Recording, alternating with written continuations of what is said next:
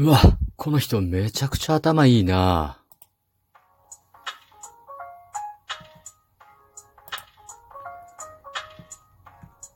ご機嫌いかがでしょうか？本日も後日研究所から海運メンタルアドバイザーの占い師明恵がお送りいたします。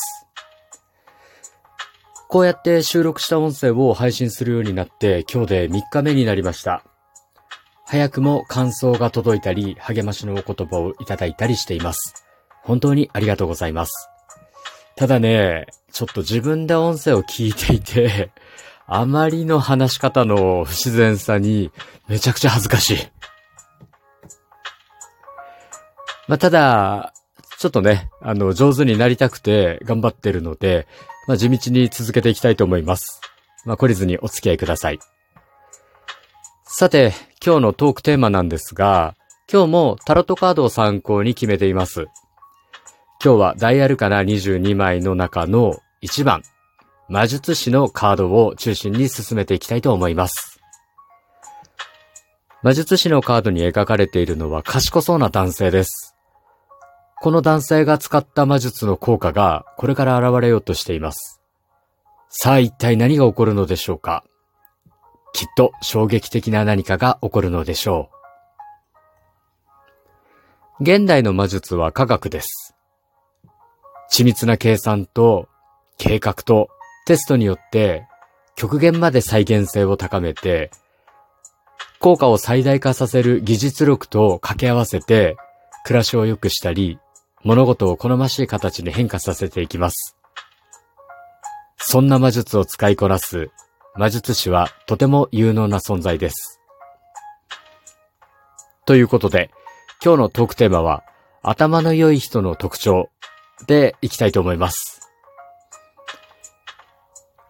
頭の良さというと皆さんは何をイメージされますか？私ね、ちょっとざっと書き出してみたんですけど、まずね、基本能力に5つ、えー、記憶力、理解力、再現力、対処力、応用力っていうのが出てきました。えー、次に、情報処理能力。これは思考力、分析力、構成力の3つですね。そして、情報編集力。これは4つ。発想力、想像力、予測力、展開力。そして、えー、効率化能力。これは、えー、改善力、そして、えー、情報処理の速さと質といった回転力ですね。それから、マルチタスクといった並列処理。なんてのが出てきました。改めて考えると、一言で頭がいいって言ってもいろんなものがありましたね。自分で書き出しててびっくりしました。それぞれを細かく説明すると退屈な授業のようになってしまうので、今日はやりませんが、まあ聞きたいとのご要望があれば、今後音声にしても良さそうですね。さて、今日は頭の良い人の特徴がテーマですので、私の思う頭の良い人の特徴をお話ししていきます。私の思う頭の良い人の特徴は大きく3つあります。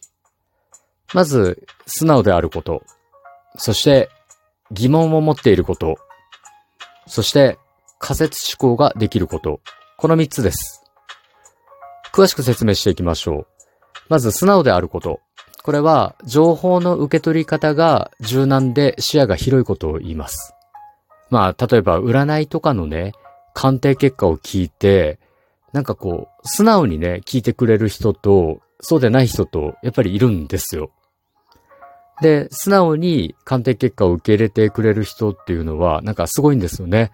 あの、あ、自分で思ってたのと違う鑑定結果だけど、そうかもしれないな、とか、あと、占いとか別の人から見ると、そんな風に見えるかもしれないっていう風な、素直な受け取り方をしてくれるんですよ。まあ、これが素直であること。で、二つ目が、あの、疑問に思う力があると。これは、あの、与えられた情報を鵜呑みにせずに疑うことができて、さらには自分の考えの妥当性を疑うことができること。なんですね。今、まあ、僕らっていろんな情報にさらされてますよね。まあ、ニュースとか、インターネット上に流れる情報とかですね。でこういうのを見て疑問に思うっていうことってあんまりないと思いません？僕もないんですよ。で、その情報が本当に正しいのかどうかとか、誰がどんな意図を持って発信してるのかって疑わずに受け取ってるんですよね。で、賢い人ってこういうことに一つ一つ疑問を持つんですよ。そして、普段から自分が考えていることとかっていうのが、本当に正しいことなのかなーなんて疑って問いかけることができるので、まあ、そういう人ってものすごくやっぱり頭がいいなと思います。そして三つ目が仮説思考ができる。これね、あの、今の状態なんかを見ながら、なんでそうなったのかなっていうのを分析したり、まあ、そこに仮説を立てたりね。あと、このまま行けばどうなるのかっていうのを推測して、仮説を立てることができる人っていうのがいるんですよ。で、さらには、その仮説をもとに、新しく論理展開をしていくことができるっていう人がいるんです。で、占いって仮説なんですよ、実は。占いの結果は仮説なんです。占いでは、こういうことが予測されますとか、こんなことが原因だと考えられますよ、と。